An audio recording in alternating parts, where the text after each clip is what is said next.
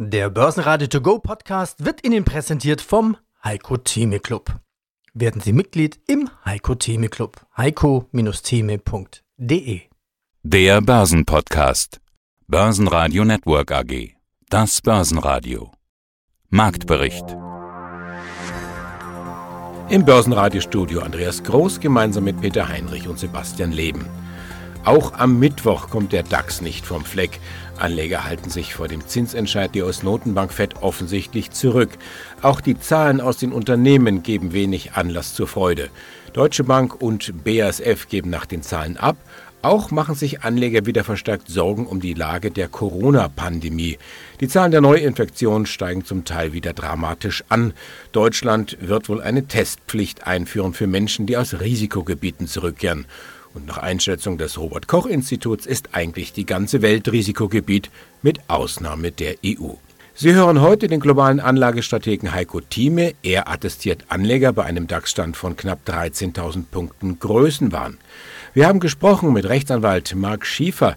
Er hat die Finanzaufsicht BaFin im Wirecard-Skandal verklagt. Thorsten Polleit von Degussa spricht zum Höhenflug des Goldpreises und Reinhard Florey, Finanzverstand von OMV, erläutert die jüngsten Geschäftszahlen. Alle Interviews hören Sie außerdem in voller Länge auf börsenradio.de und auf der Börsenradio-App.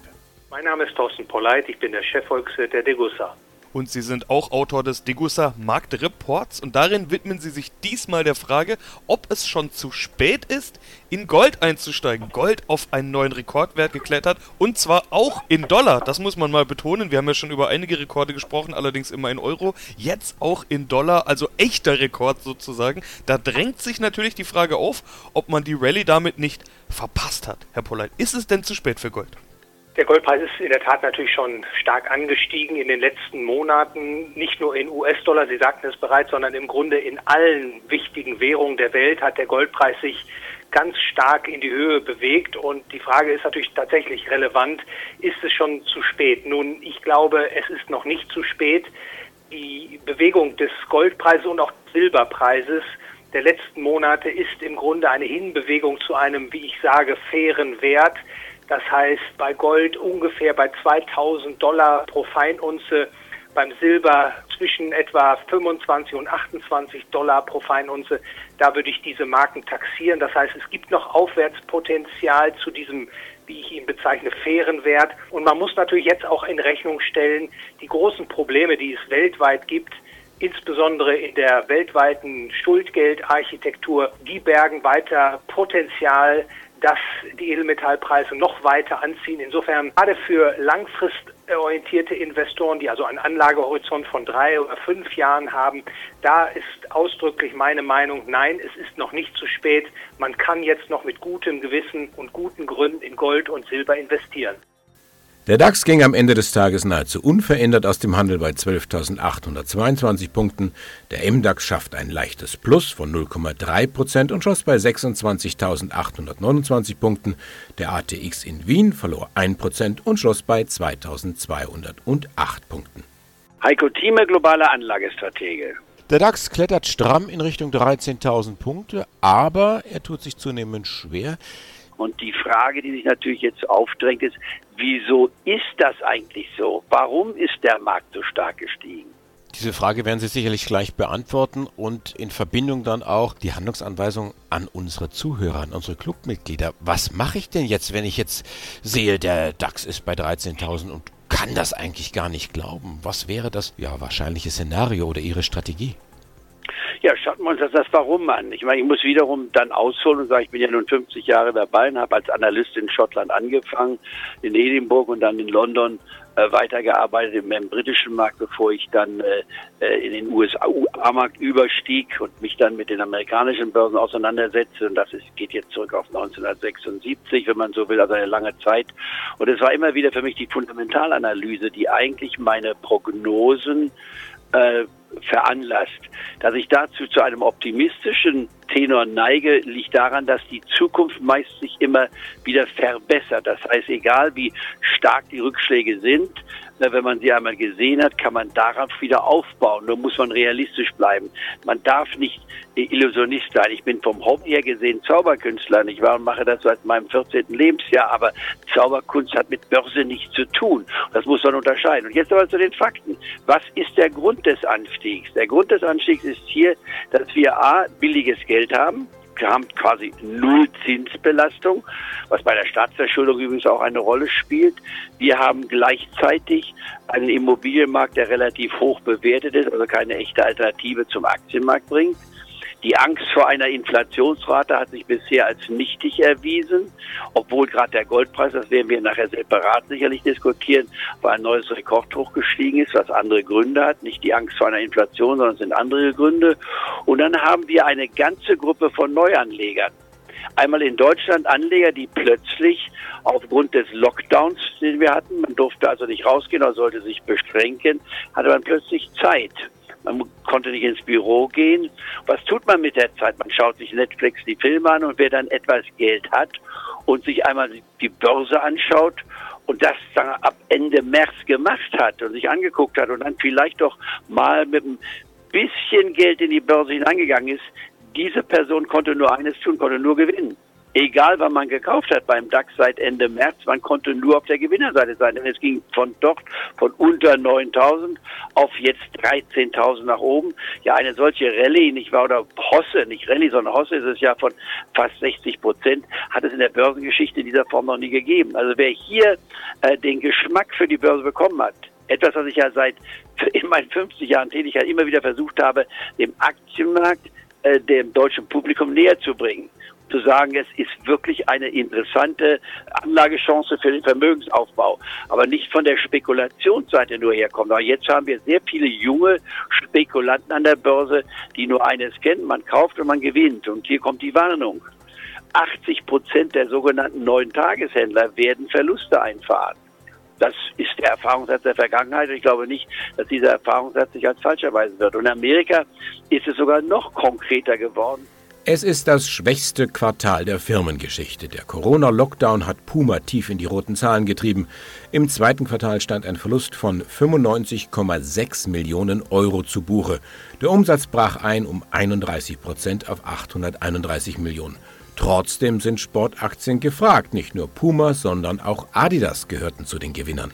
Ja, guten Tag, mein Name ist Marc Schiefer. Ich bin Rechtsanwalt bei der Tilpesication Rechtsanwaltsgesellschaft in Tübingen und wir vertreten Kapitalanleger weltweit im Prozess auch gegen die Wirecard AG und weitere Beklagte.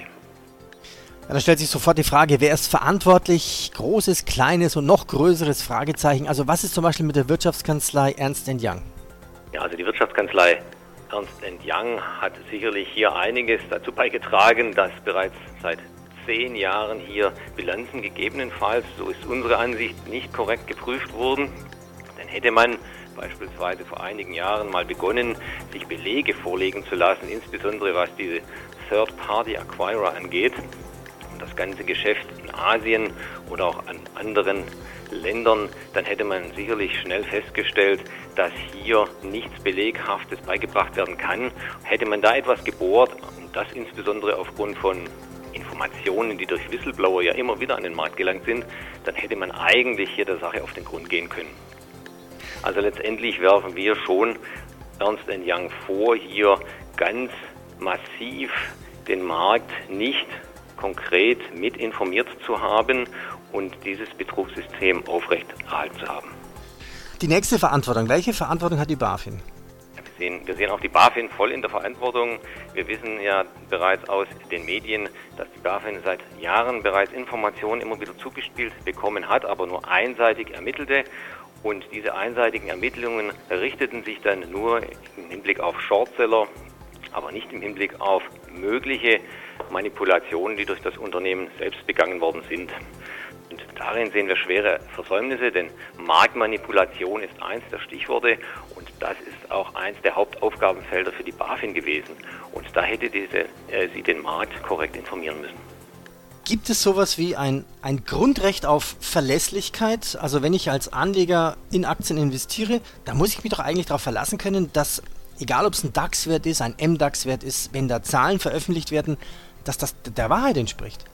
Das sehen wir auch so. Also letztendlich muss man sagen, je höher das Unternehmen in den einzelnen Börsenplätzen überprüft und je höher es rangiert, letztendlich hier im DAX, je stärker muss auch letztendlich das Vertrauen in diesen Markt sein.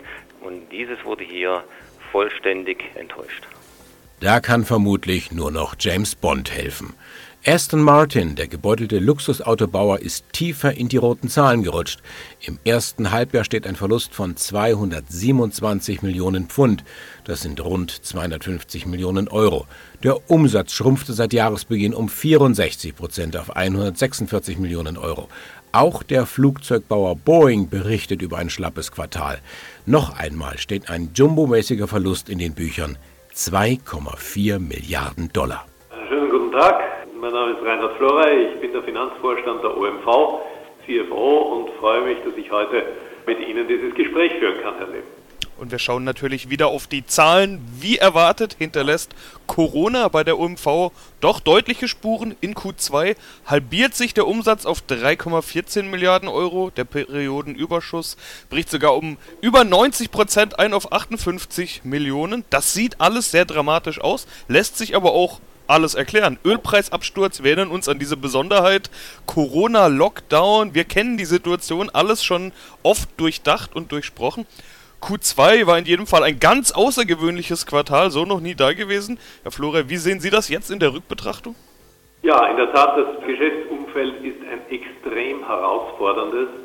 Für uns in der Öl- und Gaswirtschaft ist es ja nicht nur das Thema des Lockdowns von Corona und der damit verbundenen Konsequenzen, dass sich viele Industrien ja nur sehr langsam erholen sondern es kommt auch dazu, dass es durch politische Spannungen und entsprechende Verwerfungen in den Märkten zu extremen Reduzierungen in den Preisniveaus sowohl beim Öl als auch beim Gas gekommen ist. Das heißt, es ist nicht nur die Nachfrageseite, die sehr stark zurückgegangen ist, sondern es ist auch die Supply-Seite, das heißt die Angebotsseite, die sich den Verbrauch nicht angepasst hat, sondern umgezügelt weiter in den Markt produziert hat. Das hat man gesehen durch die Spannungen zwischen USA und Saudi-Arabien, Saudi-Arabien und Russland, USA und China. Das hat dazu geführt, dass es fast unabhängig von Corona einen dramatischen Preisverfall gegeben hat. Das hat seinen Ausgang genommen im März, als sich die OPEC-Staaten gar nicht einigen konnten und auch OPEC Plus, das heißt mit USA und Russland keinen Konsens erzielen konnten über die Fördermengen. Und das hat sich natürlich fortgesetzt dann durch eine deutlich niedrigere Nachfrage nach den Produkten. Dennoch ist es der OMV gelungen, und das ist sicherlich auch ein Resultat unseres Geschäftsmodells eines sehr integrierten Geschäftes zwischen Upstream, Downstream und der Petrochemie, hier in diesem Quartal keine negativen Zahlen zu schreiben. Ja, also wir haben ein operatives Ergebnis vor Sondereffekten von immerhin 145 Millionen vorzuweisen und in Summe für das erste Halbjahr von 844 Millionen. Das ist zwar deutlich niedriger als im letzten Jahr, kann sich aber immerhin sehen lassen und ich glaube, dass wir hier auch im Vergleich mit unseren Wettbewerbern noch ganz gut liegen. Dennoch, es ist sehr herausfordernd dementsprechend haben wir natürlich auch viele Maßnahmen getroffen, insbesondere um unsere Cash-Generierung zu optimieren. Börsenradio Network AG Marktbericht Der Börsenradio To Go Podcast wurde Ihnen präsentiert vom Heiko Theme Club.